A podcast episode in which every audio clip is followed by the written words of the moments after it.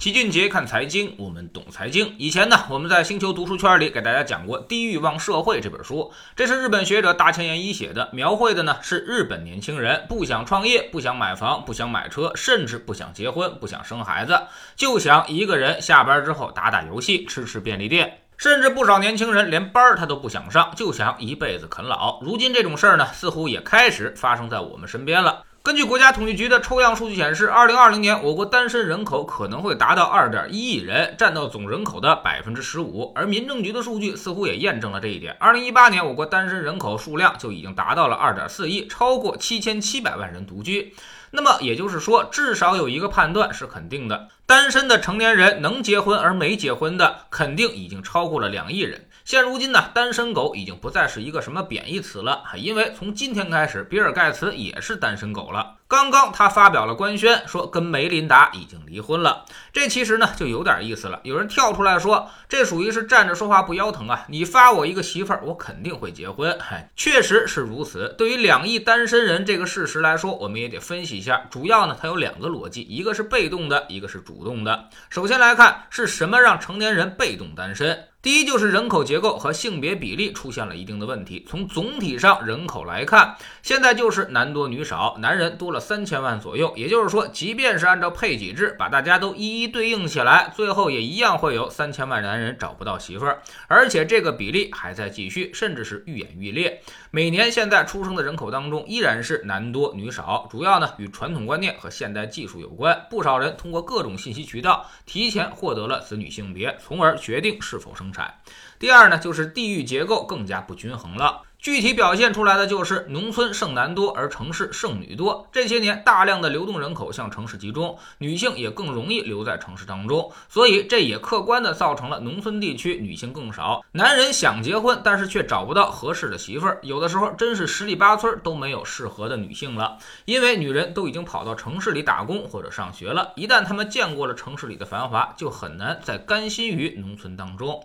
其次呢，我们再来看看是什么让成年人主动选择单身。第一，就是随着城镇化的进程，大量适婚年龄的年轻人涌向城市，而城市综合服务发达，所以更多的年轻人呢选择了主动不婚。他们有知识、有能力、有收入，可以凭借城市的综合系统实现自己想要的各种生活，结婚的必要性也就大幅降低了。以前我们管结婚叫做搭帮过日子，为的呢就是规避生活中的各种风险，但现在各种保险、金融衍生工具已经是层出不穷，穷让这种风险是大大降低。原来的男耕女织，不同性别的人需要承担不同的工作类别，而现在城市里面呢，大家干的也都一样，甚至工作范围都没有任何区别，都是上班挣钱，下班花钱，所以也没什么必须要搭配的地方了。第二呢，就是社会节奏太快，年轻人工作压力太大，二十二岁大学毕业，读个研究生就二十五六岁了。工作打拼几年就三十多了，此时呢，你可能依旧是一无所有，甚至是生活两点一线。在社交工具网络化的同时，我们的社交面却越来越窄，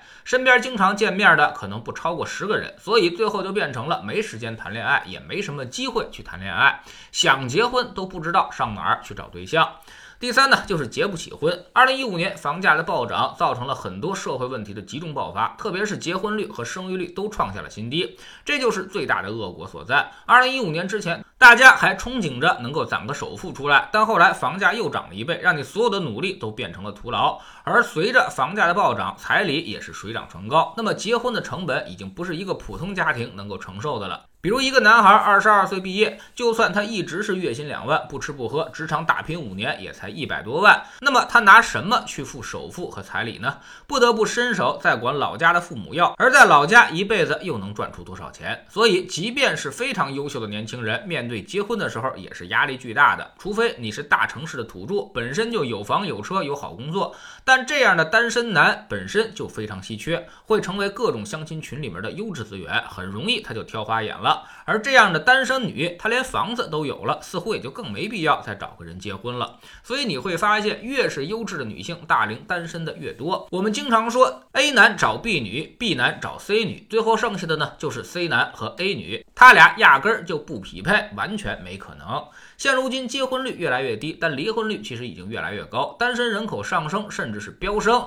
仍然是未来的一大趋势。这既是一个社会问题，更是一个经济问题。谁来为单身人口提供服务？这背后呢，也隐藏了巨大的商机和市场。比如宠物经济，现在的市场蛋糕已经越做越大，很多人宁可找个猫狗，也懒得跟人去打交道。还有各种单身娱乐场所、消费场所，为单身的宅男宅女开发各种的社交工具，还有社交服务，这些大有可为。比如什么陪聊、相亲群等等。但是这也是一个社会悖论：单身经济的服务和产品越周到，未来单身的人群也就会越多。最逗的是，现在为了生育率，我们已经放开了单身非婚生子上户口的问题，那么其实婚姻的必要性就进一步的再度降低了。原来结婚更多的作用就是找个帮手来买房子，但是现在两个家庭六个钱包已经买不起房子的时候，结婚的意义又在哪儿呢？再加上对于离婚的种种限制，老齐大胆预测，社会单身化会越来越普遍，特别是在大城市当中，未来不婚主义会越来越多。当然，今天所有的讨论都是建立在理性的基础上的，没讨论到感情层面的东西。爱情和亲情是维系婚姻最大的基础，这个老齐必须承认。但是感情这东西呢，有时候坚不可摧，情比金坚。但随着时间的流逝，它也会变得弱不禁风。比如，谁能想到比尔盖茨和梅琳达这对富豪界长达二二十七年的模范夫妻，今天也能离婚了呢？知识星球找齐俊杰的粉丝群。三年时间里，我们已经讲过上千期的内容和课程。五一期间呢，我们将为大家合并归类，进行集中复习。我们已经分别复习了行业和估值。昨天呢，重点看了一下如何去判断周期。我们总说周期的判断就像开车的时候打开导航，如果没有导航，你很容易把车开到沟里去。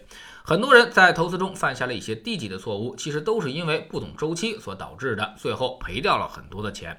那么现在又是什么周期？该如何布局我们的资产呢？我们总说投资没风险，没文化才有风险。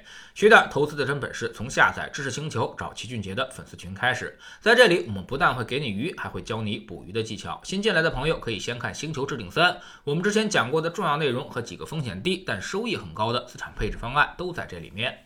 在知识星球老七的读书圈里，我们为大家开讲高效能人士的七个习惯。昨天呢，我们说到了两个可以掌控人生的捷径。平常大家总是说自己学习和工作效率低，那是因为你不掌握方法。